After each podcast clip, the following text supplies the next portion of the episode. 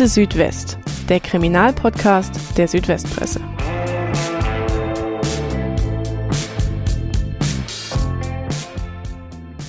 Hallo und willkommen zu einer Bonusfolge unseres Kriminalpodcasts Akte Südwest. In dieser Folge sprechen wir erneut über die Leiche, die 1977 in der Donau gefunden wurde. Und zwar mit zwölf Messerstichen in der Brust und einem aus der Hose hängenden Penis. Das Besondere an dieser Bonusfolge ist unser Gast. Wieland Pokorny ist nämlich der Polizist, der den Fall um Oklahoma Smitty, also den Täter, nicht ruhen lassen konnte. 20 Jahre und eine Reise in die USA hat es gebraucht, um den amerikanischen Täter endlich vor das Memminger Gericht zu bringen. Hallo Herr Pokorny, schön, dass Sie da sind. Hallo. Mein Name ist Jasmin Albantoglu und ich bin Volontärin bei der Südwestpresse. Bevor ihr euch diese Bonusfolge anhört, empfehlen wir, die letzte Episode anzuhören. Da wird der Fall nämlich ausführlich aufgedröselt und ohne das Vorwissen könnte das Interview mit Wieland Pokorny an manchen Stellen nicht ganz so leicht zu verstehen sein. An dieser Stelle müssen wir noch eine Sache richtigstellen. Wieland Pokorny war damals nicht Kripo-Leiter bei der Neu-Ulmer Polizei. Da haben wir in der letzten Folge einen Fehler gemacht. Tatsächlich war Pokorny 1977, also als die Tat geschah, Kriminaloberkommissar und Teil des Ermittlungsteams der Kripo Neu-Ulm. Später wurde er dann stellvertretender Kripo-Chef und dann Leiter der Polizeiinspektion Neu-Ulm. In dieser Position, und zwar nicht in seiner Freizeit, auch das wurde in der letzten Folge falsch dargestellt, hat er den Fall um Oklahoma Smitty dann aufgeklärt. Uns hat noch eine weitere Anmerkung erreicht. Nachdem die eigentliche Folge zu dem Fall veröffentlicht wurde, hat sich nämlich die Enkelin des Opfers mit einem Anliegen bei uns gemeldet. In der Neu-Ulmer Zeitung stand damals, dass ihre Mutter, also die Tochter des Opfers, dem Täter Charles Smith vergeben habe. Das haben wir in der Folge auch so übernommen. Das stimme aber nicht. Die Tochter des Opfers und der Täter haben sich zwar am Ende des Prozesses unterhalten, Charles Smith habe sie auch um Vergebung gebeten, aber das hat die Tochter des Opfers abgelehnt. Ja, in dem Fall geht es um einen getöteten Bahnbeamten aus dem Jahr 1977. Die Leiche wurde damals am Aschermittwoch gefunden und zwar bei einem Kraftwerk nahe Ulm. Und das Besondere an der Leiche war, dass der Penis des Mannes aus der Hose hing und in seiner Brust waren zwölf Löcher, die vermutlich durch Messerstiche zustande gekommen waren. Waren Sie denn bei dem Leichenfund vor Ort? Nein, das war ich nicht. Äh, die Leiche wurde äh, in Böfing an der Halde gefunden und zwar war da zunächst die Polizei Ulm zuständig, war ja baden-württembergische Seite. Es hat sich aber dann schnell herausgestellt, dass es die Leiche dieses Bahnbeamten war, der vier Wochen zuvor, also richtig war, der ist am Aschermittwoch verschwunden und wurde dann genau vier Wochen später gefunden, so war es. Äh, dass das die Leiche des Bahnbeamten war und so hat man sich dann mit Ulm, mit, mit den Staatsanwaltschaften abgesprochen, dass die äh, Kriminalpolizei Neuem die Ermittlungen führt, weil davon auszugehen war, dass möglicherweise der Tatort, der bis dato nicht bekannt war, auf Neumer Seite war. Bevor wir jetzt ganz im Detail über den Fall sprechen, vielleicht können wir auch so ein bisschen über die Zeit damals sprechen. Also die, der Fall äh, ist im Jahr 1977 gewesen. Vielleicht können Sie uns auf so eine kleine Zeitreise in das Jahr 1977 mitnehmen. Wie war es denn damals in Ulm, in Neu-Ulm? Damals gab es ja hier mehrere amerikanische Kasernen, viele amerikanische Soldaten. Wie war die Zeit damals? Können Sie das so ein bisschen beschreiben, wie das Leben mit den Soldaten auch hier war? Ja, das geht jetzt 45 Jahre zurück. Das war eine ganz andere Zeit. Wir hatten in Neuem ungefähr 4000 äh, US-Soldaten stationiert in zwei Kasernen. Die doppelte Zahl, also nochmal 4000, waren äh, zivile Angehörige, Beschäftigte ziviles Gefolge äh, der Armee und das war natürlich so, dass die Stadt eigentlich äh, überflutet war von amerikanischen Soldaten, von GIs mit allen Folgeerscheinungen. Es gab äh, viele Straftaten, Drogen, Delikte, Vergewaltigungen, es gab auch einige Tötungsdelikte in der Folgezeit auch und zuvor schon.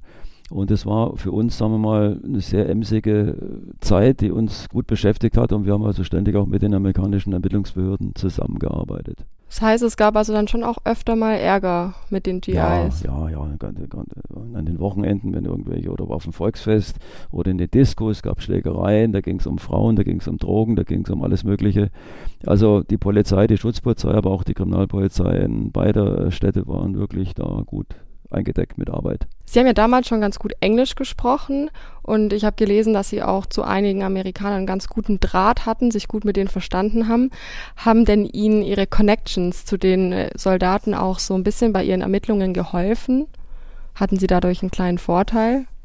Ja, also ich würde sagen, zurückblickend, wenn ich diese Verbindungen nicht gehabt hätte, wäre der Fall nie aufgeklärt worden. Das war wirklich äh, die persönlichen Beziehungen zu äh, Kollegen von der amerikanischen Kriminalpolizei, äh, mit denen ich auch privat befreundet war. Ich habe die in Amerika besucht, wir haben hier ständig äh, Kontakte gehabt und ich habe auch tagtäglich äh, mit denen gearbeitet. Ich war auch lang Gerichtsdolmetscher für Englisch und äh, insgesamt war das natürlich sehr, sehr hilfreich und ohne diese, diese Verbindungen, nicht nur in Neuem, sondern auch nach Stuttgart, nach Heidelberg, haben mir dann doch geholfen, dass letztendlich nach Jahren der Fall aufgeklärt werden konnte. Damals war es wahrscheinlich noch nicht so üblich, dass so viele Menschen hier in Ulm und Neu-Ulm so gut Englisch sprechen konnten. Wie kam das denn, dass Sie schon so gut Englisch sprechen konnten damals? Ja gut, ich habe mein Schulenglisch äh, mitgebracht und als ich nach Neu-Ulm kam, 71 zur, von der Schutzpolizei Kempten zur Kriminalpolizei, dann hat sich das ergeben, dass ich also ständig äh, bei Amerikanern war äh, und Learning by Doing. Das war mein täglicher Job. Am Schluss hat man dann die Vernehmung in Englisch selber gemacht, selber geschrieben und ich war auch äh, bei äh, zahlreichen Verhandlungen dabei oder auch als Dolmetscher dabei bei allen möglichen Prozessen. Und äh, man hat dann in Wort und Schrift äh, das so weit gebracht, dass es fast die zweite Muttersprache war. Und äh, ja, das war eigentlich durch die, ich musste gar nicht viel lernen. Wenn ich ein Wort nicht wusste, habe ich nachgeguckt, habe es aufgeschrieben. Äh, aber ansonsten hat sich das ja auch wiederholt und die Gerichtssprache oder die Polizeisprache, das konzentriert sich auf ein bestimmtes Spektrum. Das ging dann einfach. Ja. Damals war ja vieles anders. Heute ist es natürlich, kann man sich wahrscheinlich gar nicht mehr vorstellen, wie das ist, wenn in der Stadt so viele Soldaten rumlaufen, aber auch ähm, die Schulenszene damals in Ulm war noch eine ganz andere, wie sie heute ist. Ähm, es gab wahrscheinlich viel mehr Diskriminierung. Ja. Vielleicht können Sie die Schwulenszene in Ulm und Neu-Ulm damals ein bisschen beschreiben die Schwulenszene war da, die war versteckt natürlich im, ja, es gab bestimmte Lokale, bestimmte Treffs. Wir hatten auch mal einen spektakulären Mord äh, an einem Homosexuellen, der hier, äh, der aus dem Münchner Raum kam, der hier ermordet wurde, der Kontakte suchte. Und dann haben wir auch sehr viel in der Schwulenszene ermittelt. Und man hat da festgestellt, dass einfach die Leute Angst hatten, sich zu outen. Das war einfach noch nicht äh, möglich. Die sind zu sehr diskriminiert worden und bis da jemand was ausgesagt hat oder überhaupt Mut gehabt hat, mal hier zu irgendeiner äh, Sache hier Stellung zu nehmen, da musste man wirklich viel überreden. Und äh, das war einfach eine andere Welt. Heute ist es offen. Bei den Amerikanern war es sogar so, dass äh, Schwulsein unter Strafe gestellt war. Wir hatten ja bei dem Mord auch äh, lange Zeit einen Leutnant verdächtigt, der dann auch in U-Haft war, ziemlich lang. Also wir haben den festgenommen, der wurde dann den Amerikanern übergeben zur Umsetzung dieser U-Haft innerhalb der Kaserne. Und äh, der war es letztendlich dann auch nicht obwohl er sehr verdächtig war durch eigenes äh, Verhalten, hat er sich da sehr in die Bredouille gebracht. Aber der hatte vor allem deshalb Angst, dass das rauskommt, dass er schwul ist. Das hat sofort zur Entlassung aus der Armee geführt. Der hatte Highschool-Abschluss, hat studiert gehabt und war dann äh, ein junger Leutnant. Hatte eine deutsche Freundin, aber ohne die üblichen Kontakte. Und äh, der hatte panische Angst. Äh, der hat lieber sich äh, als Mordverdächtiger äh, hier äh, dargestellt, als dass er sich geoutet hat, schwul zu sein. Erst am Schluss, wo es dann gar nicht mehr ging, da hat er dann ausgepackt und der wurde dann auch entlassen aus der Armee sofort. Das war unter Strafe gestellt damals und das kann man sich halt nicht mehr vorstellen. Das ist völlig anders, Gott sei Dank. Sie haben jetzt gerade gesagt, es gab so ein paar Orte, an denen sich damals die Schwulenszene abgespielt hat. Was waren denn das für Orte, gerade in Ulm und Neu-Ulm? Ja, sagen wir, der Schwulendorf auch bekannt bei Auswärtigen war der Rosengarten an der Donau. Hm, da war, das war so der Treffen, wenn jemand einen Stricher gesucht hat, Kontakte gesucht hat, dann da.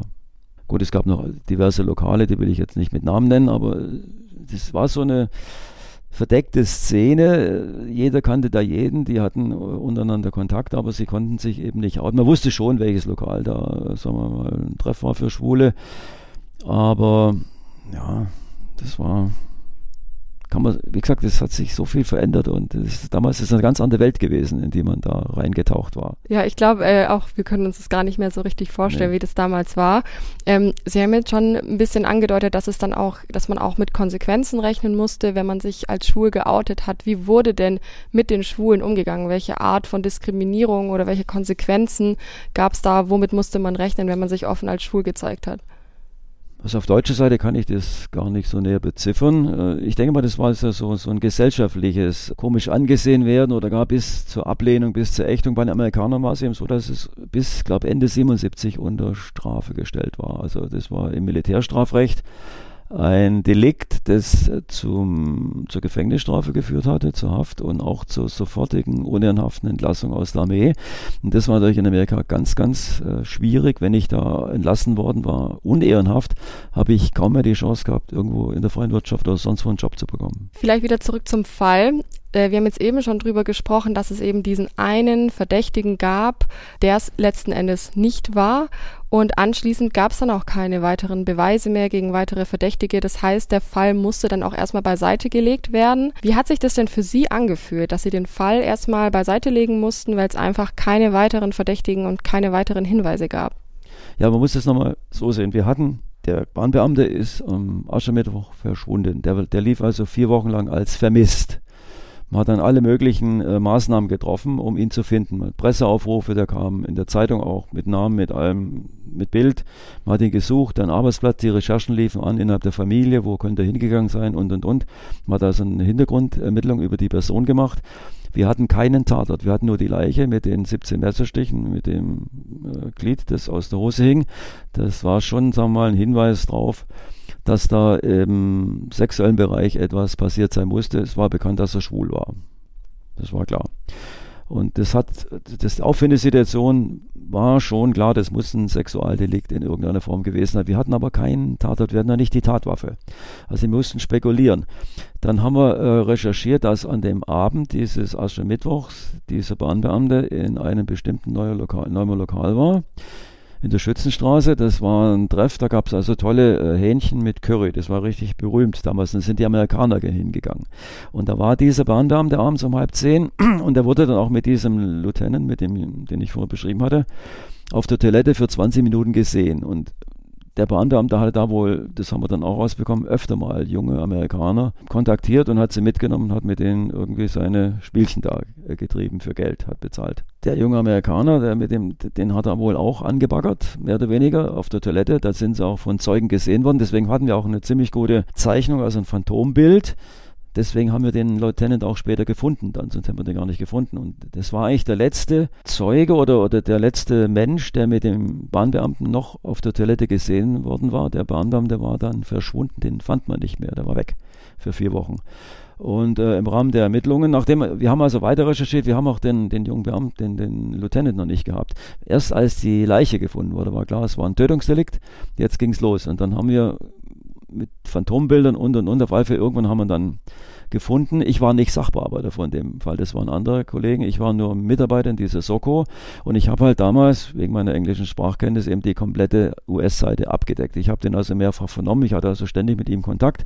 Ich habe mit den US-Behörden die ganze Korrespondenz und die ganze Zusammenarbeit und den Schriftverkehr betrieben. Irgendwann hat er dann eingeräumt, äh, dass er schwul ist und wie gesagt, wir hatten keine Beweise gegen ihn. Nicht, DNA war damals noch nicht so weit. Es gab nichts, kein Tatort, keine Tatwaffe, keine Tatzeugen. Er musste dann im Laufe des Sommers, also ein paar Monate später, glaube ich, aus der U-Haft entlassen werden.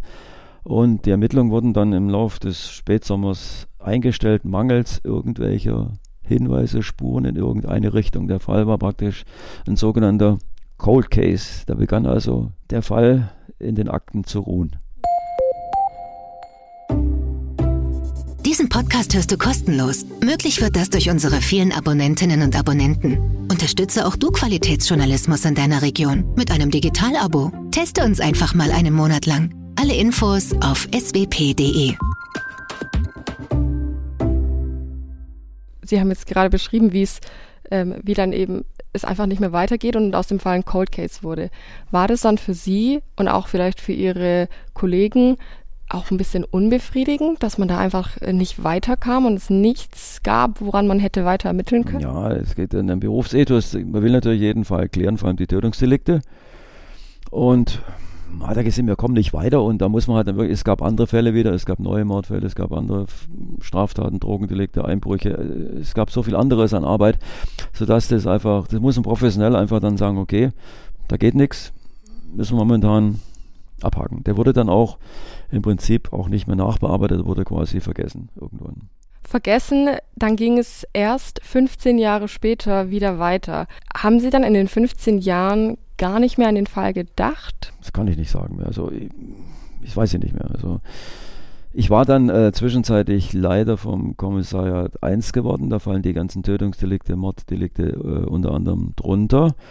Und es war Zufall, ich sitze im Büro und dann kommt plötzlich ein Anruf Ende Januar 92 äh, von der CID Nürnberg. Äh, ruft der Chef an und sagt, ja, er hat da eine Kollegin, die war jetzt in den USA gerade und die bringt da eine Story mit, äh, der, die würde gerne mal mit Ihnen reden. Und dann hat sie mir das so geschildert kurz. Da fiel mir sofort der Fall ein. Das wusste ich natürlich, dass äh, der Fall war. Der war, der war, man hat nicht mehr dran gedacht, aber er war natürlich abgespeichert im Kopf. Ich wusste, es war der einzige Fall. Zumal die sagte, es war so 77, 78. Ich wusste gar nicht mehr genau, was ihr Bruder da gesagt hat. Und da war mir klar, das kann nur dieser Fall sein. Und da war ich dann schon, okay, das ist gut. Dann habe ich sie gebeten, das mal zusammenzuschreiben, was er ihr geschildert hat. Und das hat sie mir dann am gleichen Tag noch geschickt per Fax.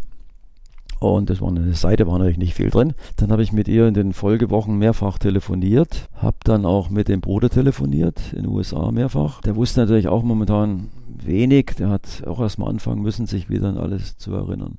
Was genau hat sie denn in dem Telefonat Ihnen geschildert? Also er hat mir geschildert, mal ganz grob, dass er 77, äh, an diesem Fasching sagt er, alle Soldaten sind ausgeschwärmt in die Stadt.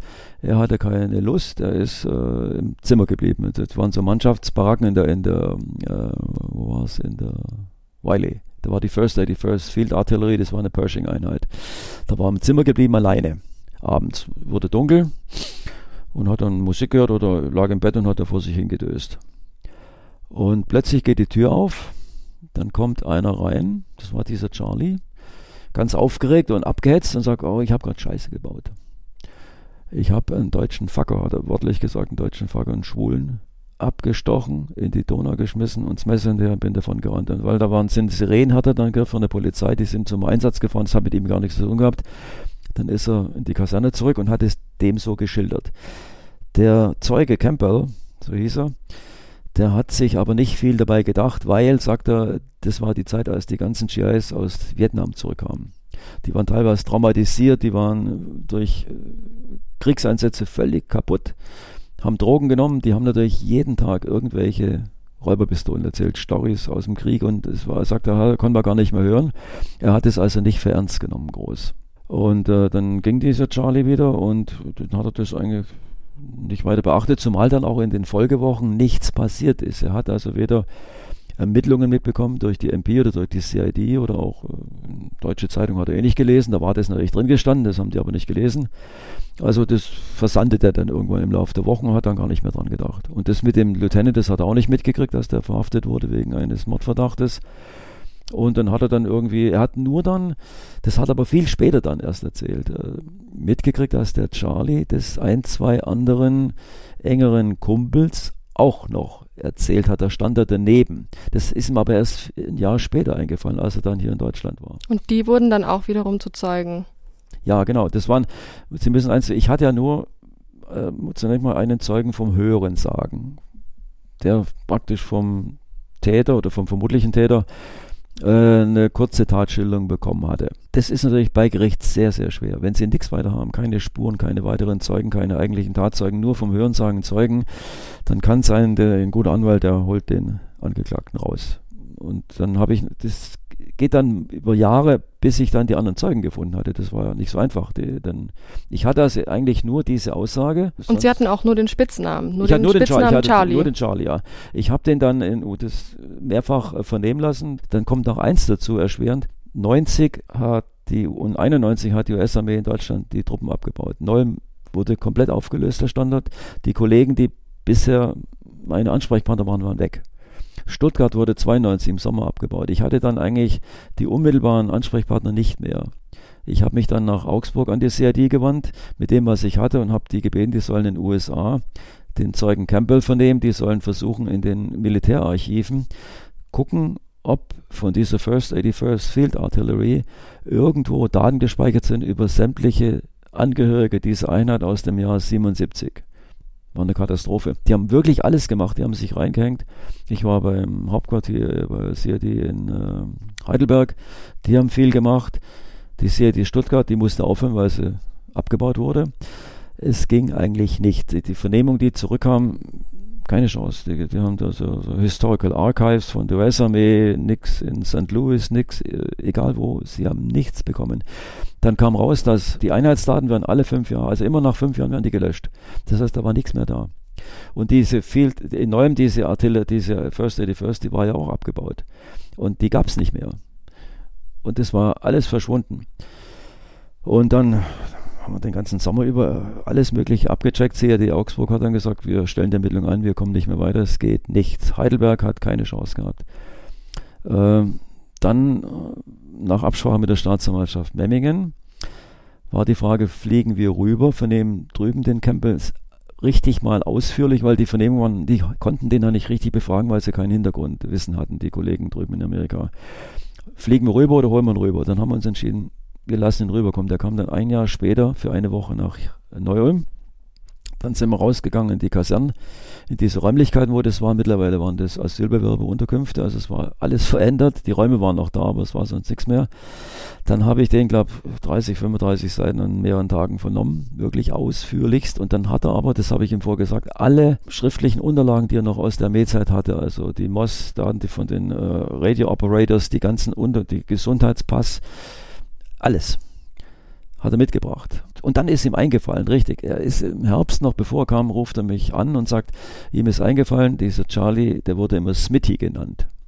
Und dann hatte ich kombiniert, Smitty müsste eigentlich für Smith stehen. Dann habe ich wieder mit dem Namen Charles Smith wieder Ermittlungen anleihen lassen, egal wo. In Amerika gibt es aber kein Meldegesetz, das heißt, man hat den nicht gefunden. Sie brauchen die Sozialversicherungsnummer, die Social Security Number, sonst kriegen sie niemand da drüben. Ging auch nicht. Der war da, der hat also tolle Aussagen gemacht und wir kamen nicht weiter. Er hat dann aber auch sich erinnert an bestimmte Vorgesetzte, die Namen. Er hat dann auch die beiden genannt, denen der Charles Smith damals äh, das auch gebeichtet hatte. Die hat er mal genannt. Jetzt habe ich dann versucht, die zu finden. Die waren, einer war in Alaska, der andere war auf so einem äh, riesen Containerschiff irgendwo im Südpazifik. Das hat Monate gedauert, bis wir die hatten. Die haben dann aber auch in ihren Vernehmungen eigentlich das Gleiche gesagt, was der erste Zeuge gesagt hatte. Sodass wir eigentlich drei Zeugen hatten, die mehr oder weniger glaubhaft geschildert hatten, was ihnen der vermeintliche Täter über die Tat erzählt hat es ging eigentlich bis 92, bis 93 ging gar nichts mehr. Dann war eigentlich Schluss. Und dann hatte ich äh, in der Rauschgiftsache viel Kontakt mit der Luftwaffengrippe in Stuttgart, das ist die OSI, und die waren noch da. Und mit denen habe ich also eng zusammengearbeitet mit Drogendelikten. Und da bin ich zu denen hingefahren und sage, Leute, wegen der anderen Sache eigentlich, sage ich, habe hier noch einen Mordfall, ich komme da nicht mehr weiter. Habt ihr noch eine Möglichkeit? Sagen, ja, lass doch mal da. Ich, ich bin dann in Urlaub geflogen, drei Wochen. Da sage ich, lass doch mal da, wir gucken mal. Und ich komme vom Urlaub zurück, rufen die sofort an, sagen, du, wir haben es. Jetzt haben die über das US-Verteidigungsministerium in Monterey, Kalifornien, da gibt es ein Archiv, das ist, war mittlerweile dann schon alles auf Datenträger abgespeichert, ein Archiv und die haben tatsächlich die First 81st Field Artillery von 77, 78 aus Neuem komplett gefunden. Mit allen Namen, Vorgesetzten, Spieß, Gruppenführer, egal was. Und da war der Charles Smith auch dabei. Der, mein Zeuge war dabei und die anderen beiden Zeugen auch. Auf der Namensliste auf der Namensliste war der, dann war es Charles Smith. Dann hatten wir den, aber jetzt wusste man nicht, wo der ist. Jetzt haben wir dann weiter recherchiert und haben dann über, dann bin ich zum FBI gefahren nach Bonn. Und äh, da war, damals war die Bundesregierung noch in Bonn und äh, bei der US-Botschaft war auch eine Außenstelle von, vom FBI. Und mit denen habe ich dann auch wirklich sehr gute äh, Zusammenarbeit äh, herstellen können. Und die haben mir auch sehr viel geholfen und über deren Connections haben wir dann herausgefunden, wo der gute Charles Smith jetzt aktuell wohnt und lebt und arbeitet. Und das war in Noble in Oklahoma, so 20 Kilometer weg von Oklahoma City als Postbeamter hat er gearbeitet, war verheiratet, hat er glaube drei, vier Kinder. Jetzt hat man den. Vielleicht können wir noch mal kurz über, über die Zeit, in der Sie ermittelt haben, sprechen. Wie lange hatte das denn gedauert von dem ersten Tipp, also von diesem Anruf, in dem Ihnen erzählt wurde, dass äh, von der Ermittlerin der Bruder diese Geschichte von Charlie gehört hat, bis zu dem Punkt, an dem Sie die Liste der Namen wirklich hatten? Wie viel das Zeit ist dazwischen? Ziemlich anderthalb Jahre. Anderthalb Jahre. Und in der Zeit, was mich jetzt interessieren würde, was hat Sie denn angetrieben, weiterzumachen? Weil das schien ja dann doch sehr kompliziert und zum Teil vielleicht auch manchmal ein bisschen hoffnungslos. Was hat Sie da angetrieben, nicht aufzugeben? Hm, das ist ein gewisser Ehrgeiz. Äh, gewisser, ich ich, ich habe mir gesagt, es kann nicht sein, dass ein Charles Smith in USA einfach im Nichts verschwindet. Der muss irgendwo existieren. Jetzt müssen wir den finden. Und es war eine reizvolle Sache, eine Herausforderung, sagen wir mal so. Ich hätte sagen können, gut, der Staatsmarkt sagt, machen wir noch weiter. Ich habe gesagt, wir machen weiter. Äh, damals war der Dr. Stöckle, leitender Oberstaatsanwalt in Memming, der hat mich sehr unterstützt, muss ich sagen. Und der hat immer sich auf mich verlassen. Er hat gesagt, Herr Bekorni, wir können es einstellen. Wenn Sie sagen, Sie kommen nicht mehr weiter oder wenn Sie sagen, Sie machen weiter, dann unterstütze ich Sie. Und äh, so ging das dann einfach. Gab es auch mal Menschen, die Sie vielleicht so ein bisschen schief angeguckt haben und gedacht haben, Mensch, warum immer weitermachen, wenn es doch offensichtlich keine Hinweise gibt? Nee, nee, nee, ich, ich, habe den Fall alleine bearbeitet. Das, das konnte auch konnte man gar nicht abgeben, weil die Verbindungen, die können sie gar nicht weitergeben. Das ist, das waren so viele äh, Strukturen, so viele Vernetzungen. Das heißt, äh, entweder höre ich auf und sage, es geht nicht mehr, oder ich kriege das weiter. Das ist ein gewisser sportlicher Ehrgeiz auch. Hatten Sie auch mal einen Moment, in dem Sie gedacht haben, es wird nichts, ich werde den Mann nicht finden, oder waren Sie immer zuversichtlich, dass Sie irgendwann eine Spur haben werden? ich, ich würde sagen, sag mal, als ich nach Stuttgart gefahren bin in der Rauschgiftsache äh, zu der OSI, zu den Kollegen, da dachte ich, naja, also jetzt habe ich alles ausgereizt. Ist hier die äh, Heidelberg hatte halb, äh, Augsburg hatte halb so vor oder 92 im Sommer die Ermittlung komplett eingestellt und gesagt, wir machen jetzt nichts mehr, wir können nicht mehr. Äh, die CID Heidelberg hat auch gesagt, wir sind am Ende, wir, wir haben alles gemacht, es geht nichts mehr. Und ich äh, glaube, wenn sie von allen Dienststellen irgendwie die Mitteilung schriftlich kriegen, äh, wir sind am Ende, wir haben alles ausgereizt, es geht nichts, dann denken sie natürlich auch, also, hm. Und dann habe ich so der letzte Strohhalm, sage ich, äh, die OSI, das waren taffe Kollegen, muss ich sagen. Und äh, die haben mich auch in Drogengeschäften mit verdeckten Ermittlern gut unterstützt. Und da, die haben gesagt, Mensch, lass es da, wir gucken mal, wir kriegen was. Und dann, das war der letzte Anker und der hat geklappt. Der hat geklappt. Ja. Das heißt, Sie hatten dann den Namen, Sie haben ihn auf der Liste gesehen, den Charles ja. Smith, nach dem Sie gesucht haben, und hatten dann auch den Standort. Den Standort noch nicht. Wir hatten nur die Namensliste, wir hatten die Vorgesetzten. Ich hatte die Namen von diesen beiden weiteren Zeugen, die hatte ich, aber ich wusste nicht wo. Und das Wo, das habe ich dann über das FBI äh, in Bonn damals ermitteln lassen. Die haben dann den Wohnort rausgekriegt. Wie, das weiß ich nicht, auf jeden Fall haben sie ihn rausgekriegt. Und dann wusste ich, wo er ist. Und dann ging es los. Dann hat die Staatsanwaltschaft Memmingen dann einen Haftbefehl beim Amtsgericht Neuem beantragt. Das dauert alles, hat alles, das sind viele Wochen, Monate dazwischen immer. Weil der wurde ja auch erst festgenommen, glaube ich, Anfang 95. Der Haftbefehl, der ist, glaube ich, ergangen 94 im Sommer. Das hat alles hat ewig gedauert immer. Das geht ja dann die diplomatischen Wege. Der Generalstaatsanwalt, dann werden die, die, die äh, Beweise geprüft, reicht es aus. Dann hat man überlegt, gibt man das Verfahren auch äh, an die USA ab, behält man es. Und auf alle Fälle hat man dann den Haftbefehl auf dem üblichen Weg, äh, deutsche Justizministerium, US-Justizministerium, das ging ewig hin und her, wurde geprüft. Irgendwann kam dann von den USA, vom Justizministerium die Mitteilung, okay, wird anerkannt, der, die Auslieferung der Auslieferung wird stattgegeben. Und dann war das nächste, der wurde dann Anfang 95 festgenommen an seinem Wohnort. Dann hat er einen US-Staranwalt genommen, der sehr teuer war und der Staranwalt ist dann in die Talkshows in, bei verschiedenen Fernsehsendern in den USA gegangen, zwei, dreimal mindestens und hat also über die deutsche Polizei, über mich und über, über die, ja, da sind Sachen gefallen, die will ich gar nicht wiederholen, über uns hergezogen. Wie kann es sein, dass hier ein unbescholtener US-Bürger nach so vielen Jahren eines Mordes äh, beschuldigt wird, den der nie begangen hat und dann, was, was da im Einzelnen war, ich habe die Talkshows nicht gesehen, es muss übel gewesen sein. Und dann hat er also die Auslieferung angefochten, die Extradition nennt sich das, und äh, das ging dann zwei, dreimal und hat aber jedes Mal äh, juristisch-gerichtlich eine Niederlage erlitten. Es wurde jedes Mal abgelehnt. Und dann ging ihm das Geld aus. Dann hat der Anwalt sofort sein Mandat niedergelegt und dann saß und dann war Ruhe. Und dann kam eben, der saß ein Vierteljahr da drin, da kam eben das Oklahoma-Bombing, äh, wo dann die ganzen Akten und die zuständigen Richter und Staatsanwälte alle praktisch nicht mehr am Leben waren, beziehungsweise die Akten vernichtet waren. Genau, Stichwort Oklahoma Bombing. Können Sie da kurz erzählen, was da passiert ist und vor allem, was das mit dem Fall zu tun hat? Also mit dem Fall direkt nichts, indirekt aber doch.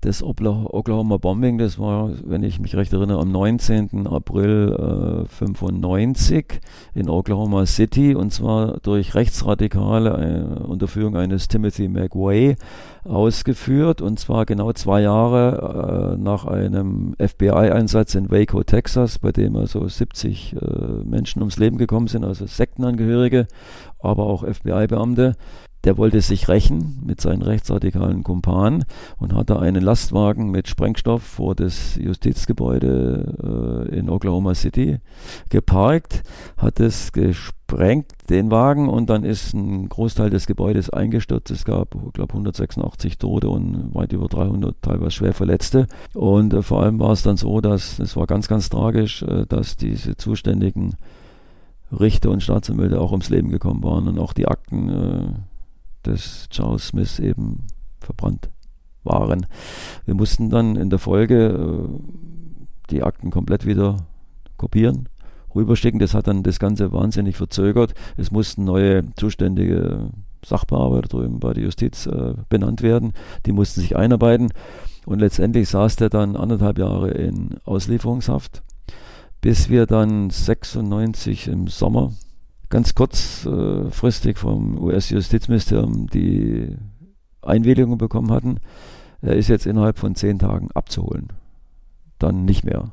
Wir mussten dann sofort Flüge buchen, haben einen Kollegen von der Grippe noch mitgenommen und da sind wir rüber. Die US Marshal Services, die haben uns dann sehr unterstützt in Oklahoma und äh, nach einer Woche haben wir dann gefesselt hier nach Deutschland geflogen. Sie haben ihn also dann wirklich höchstpersönlich in Oklahoma abgeholt. Als Sie das erste Mal auf Smith getroffen sind, wie sah er denn aus und wie hat der im ersten Moment auf Sie gewirkt?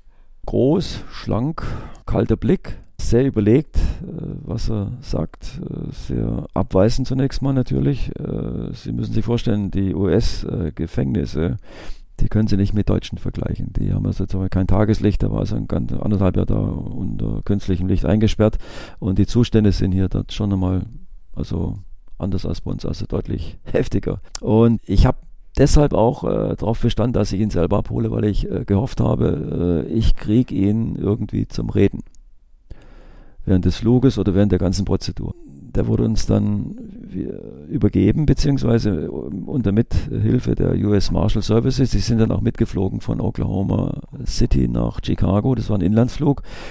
Und erst als wir umgestiegen waren in den Linienflug äh, nach Frankfurt, dann haben sie uns dann verlassen. Wir haben ihn dann in die Mitte genommen. Er war mit Handschellen gefesselt, äh, ein Handtuch, ein Mantel drüber über die Hände, dass niemand gesehen hat. Und dann saß ich dann links von ihm und wir flogen dann, wir haben dann viel gesprochen und ich habe ihm dann einen Satz mal gesagt, Charles, äh, ich glaube, wir beide wissen genau, dass der Richtige hier im Flieger sitzt. An den Satz kann ich mich erinnern, den habe ich ihm gesagt. Da hat nichts drauf gesagt. Er hat dann nur angefangen, mich zu fragen, wie ich zu Schwulen stehe. Und dann habe ich ihm das erklärt und er sagte, er hat eine andere Meinung, also er hasst Schwule. Da wusste ich aber die Hintergründe noch nicht. Das kam erst alles bei Gericht raus, warum er Schwule hasst und warum er auch so aggressiv reagiert hat, als der Bahnbeamte ihn da sexuell äh, an diesem Tatabend äh, angegangen ist. Wie war das denn für Sie, als Sie dann wirklich ähm, den Verdächtigen, den Sie so viele Jahre gesucht hatten, wirklich auch mit Ihnen im Flieger hatten? War das für Sie auch eine Art Erfolgserlebnis? Ja, klar, das ist schon, das war so. Ich dachte, ich habe doch mit meinem Bemühen recht gehabt und mit meinen Überlegungen dass es den Mann geben muss und äh, dass ich den hoffentlich irgendwann bekomme. Das war schon, ja, es war kein Triumph in dem Sinne. Wie gesagt, der hat sich ein neues Leben aufgebaut und wenn man das alles nachvollzieht, wie das passiert ist, dann ist er auch teilweise Opfer, nicht nur Täter. Als er dann in Deutschland war, kam er auch hier in Untersuchungshaft. Ja. Der kam erst nach Neuem in Untersuchungshaft. Ich habe ihn dann mehrfach aufgesucht. Er hat grundsätzlich die Aussage verweigert, hat also mit mir nicht mehr gesprochen. Er kam dann nach Memmingen in Untersuchungshaft, hat sich auch einen Pflichtverteidiger bekommen, den Starnwald Kreuzer aus München. Und ich habe dann also nach dem dritten, vierten Mal aufgegeben, ihn anzugehen und habe dann abgewartet, was die Staatsanwaltschaft aus den Ermittlungen macht, äh, die Anklage hebt und die war dann ja auch ein halbes Jahr später, also im Februar 97, glaube ich, war es, kam es dann im Landgericht Memming zur Anklage, zur, zur, zur, ja, zur Schulgerichtsverhandlung.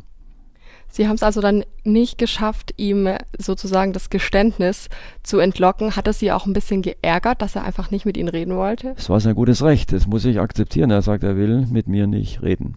Er will keine Aussage machen, er sagt nichts, er war total in sich gekehrt und irgendwann müssen sie mal sagen, okay, das darf er, das kann er und ich muss jetzt auch aufhören, ihn weiter da zu bedrängen. Es waren dann fast 20 Jahre nach der Tat, als ihm dann wirklich auch in Memmingen der Prozess gemacht wurde. Und vor Gericht hat er gestanden.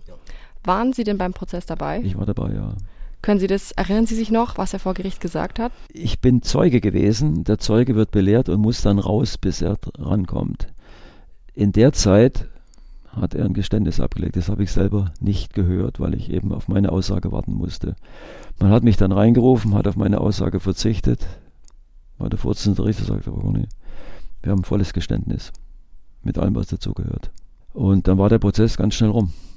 Und ich habe dann mit ihm gesprochen, er hat sich dann bei mir bedankt. Er sagt, er hat also seit der Tat immer wieder Albträume gehabt, hat darunter gelitten, hat praktisch das natürlich vor seiner Familie äh, verbergen müssen. Man muss wissen, er war zu dem Zeitpunkt, hat seine Frau, die hat sich dann scheiden lassen, als er festgenommen war. Haus wurde verkauft, das war so eine private Tragödie auch. Und was ich dann äh, hinterher erst erfahren habe, durch die Medien, die Presse war ja drin, kam ganz groß in den Zeitungen überall und in, in, im Rundfunk und weiß Gott wo alles, dass er als kleines Kind von einem Priester permanent sexuell missbraucht wurde. Niemand ihm geglaubt hat, vor allem seine Mutter nicht. Er hat den Priester verehrt, abgöttisch. Egal, wo er sich hingewandt hat, äh, wurde abgewiesen. Und da hat sich natürlich dann bei ihm von Kindheit an, also war so 10, 11, 12 dann, äh, was aufgestaut, speziell was bezogen auf Schwule.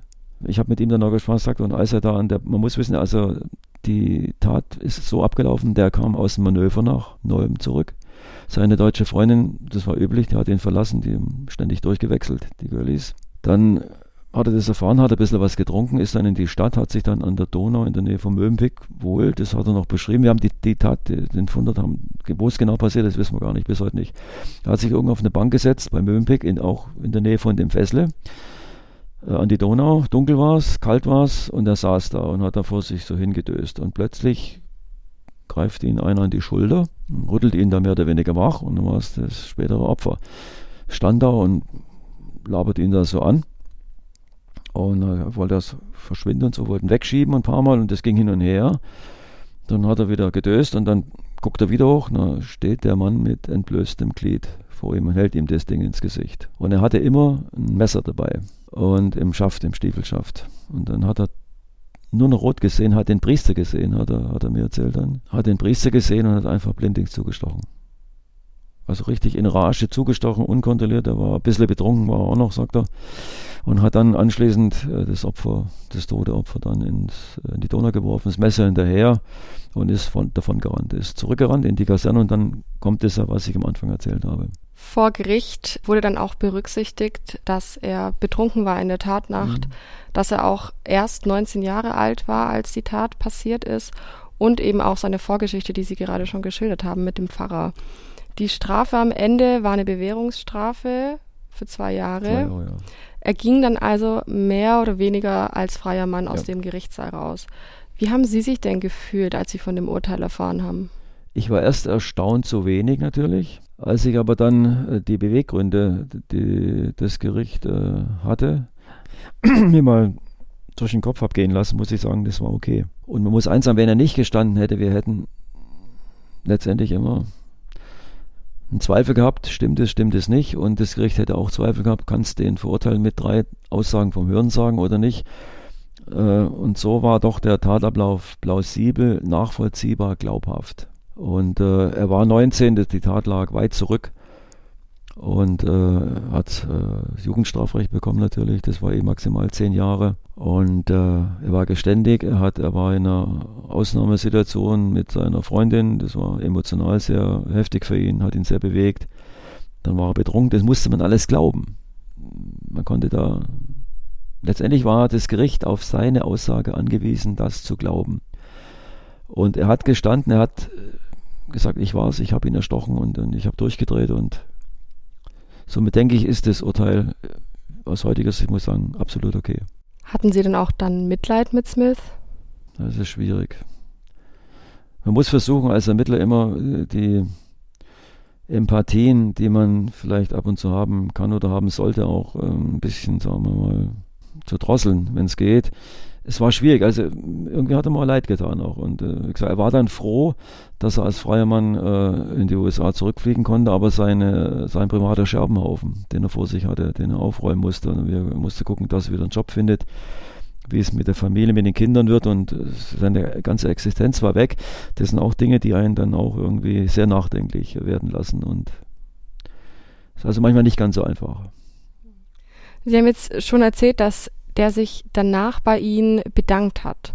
Wofür genau hat er sich denn bedankt bei Ihnen? Ja, er sagt also, er ist dankbar, dass es jetzt endlich rausgekommen ist, dass er diese Last äh, weg hat, dass er nachts nicht mehr Angst haben muss, er wird erwischt oder wird geholt oder sie kriegen ihn doch noch. Und das ist jetzt, er ist befreit einfach, sagt er, seine, seine Schuld irgendwie hat er jetzt abgetragen, sagt er mit dem Urteil. Waren Sie denn überrascht, als er sich bei Ihnen plötzlich bedankt hat? Ja, das habe ich schon öfter erlebt, komischerweise von bei Mördern. Also haben Sie schon fast damit gerechnet? Nee, das nicht natürlich. Ich habe einen Verteidiger, der Verteidiger hat sogar, äh, das kommt ja äußerst selten vor, die Polizeiarbeit gelobt. Normal versucht ein Verteidiger immer die Polizeiarbeit madig zu machen und, und irgendwelche Ermittlungsfehler oder, oder irgendwelche Tricks da zu unterstellen und das hat er also in dem Fall auch nicht. Das war also, für mich war es eigentlich ein Abschluss einer Sache, die, sag mal, deshalb so außergewöhnlich war, weil es einfach äh, die Art, wie die Ermittlungen gelaufen sind. Sie haben dann jahrelang an dem Fall gearbeitet, mit einer Pause von 15 Jahren. Rückblickend, als Sie dann vor allem auch von dem Urteil erfahren haben, hat es sich dann für Sie gelohnt? Waren Sie dann zufrieden oder haben Sie dann sich auch mal gefragt, jetzt gab es gar keine richtige Haftstrafe? War der Aufwand, war, war es das die ganze Arbeit wert? Nein, das sind zwei Dinge. Einmal die Strafe, das fällt nicht in unser Ressort. Das macht die Justiz. Das Gericht die Staatsanwaltschaft, die baut das zusammen, was wir ihr liefern und äh, bastelt eine Anklage zusammen, möglichst gerichtverwertbar, dass das Gericht auch äh, hier zum Urteil kommen muss. Und dann die Bewertungen, alles zusammen, das macht das Gericht. Für mich selber war es ein Ermittlungserfolg, den ich äh, ja, durch Fleiß, durch Akribie, durch Hartnäckigkeit, durch äh, Ausdauer letztendlich geschafft habe. Und das macht ja, das ist unser Beruf einfach, das macht jeder Ermittler. Jeder gute Ermittler, denke ich, äh, würde das Gleiche tun. Sie haben uns auch schon vorhin erzählt, dass Sie natürlich noch viele andere Morde im Laufe Ihrer Karriere aufgedeckt haben. Wenn Sie heute auf Ihre Karriere zurückblicken, würden Sie sagen, dass dieser Fall der Fall Ihres Lebens war? Also wir hatten in neuem, es war nicht immer ich, es war die, die ganze Kripo, das ganze Team, die ganze äh, Ermittlungsgruppe jeweils, es war Teamarbeit immer. Wir hatten natürlich spektakulärere Morde, also deutlich brutalere, also äh, auch mit Amerikanern. Denke ich an zwei, die waren sowas von brutal, das kann man gar nicht schildern. Die waren natürlich in der Ermittlung dann auch wochenlang, monatelang, bis man dann schließlich die Täter hatte. Und da gab es dann auch lebenslänglich natürlich. Äh, das war eine, sagen wir, ein anderes Kaliber. Der Mord selber, ich sagte, ich habe die Leiche nie gesehen. Ich, das waren die Kollegen von uns, die dort waren. Ich habe also nur den amerikanischen Teil 77, äh, 78 gemacht. War also Mitarbeiter in dieser Mordermittlungsgruppe oder Sonderkommission, egal wie man das nennen mag. Und äh, später habe ich es dann alleine gemacht weil ich einfach die Verbindung hatte. Das kam zu mir und da klar, dann mache ich das einfach und ziehe das durch. So weil ich eben der Meinung bin, ich kann am Ende Erfolg haben. Und so war es dann auch. Haben Sie zufällig noch Kontakt oder wissen Sie, was Charles Smith heute macht? Das weiß ich nicht, nein. nein. Sie haben es treffend beschrieben, vor allem mit Hinblick auf seine Vergangenheit und auch die Geschichte mit seiner Frau, die Scheidung, die dann stattfand. Das war auf jeden Fall dann doch auch eine private Tragödie, vermutlich ja, für den Mann. Auf alle Fälle. Vielen Dank dass Sie uns so viele Einblicke in die Ermittlungen des Falls gegeben haben. Ich fand es sehr interessant und ja, danke, dass Sie da waren. Dann danke ich für die Einladung. Sehr gerne. Vielen Dank fürs Zuhören und bis zum nächsten Mal.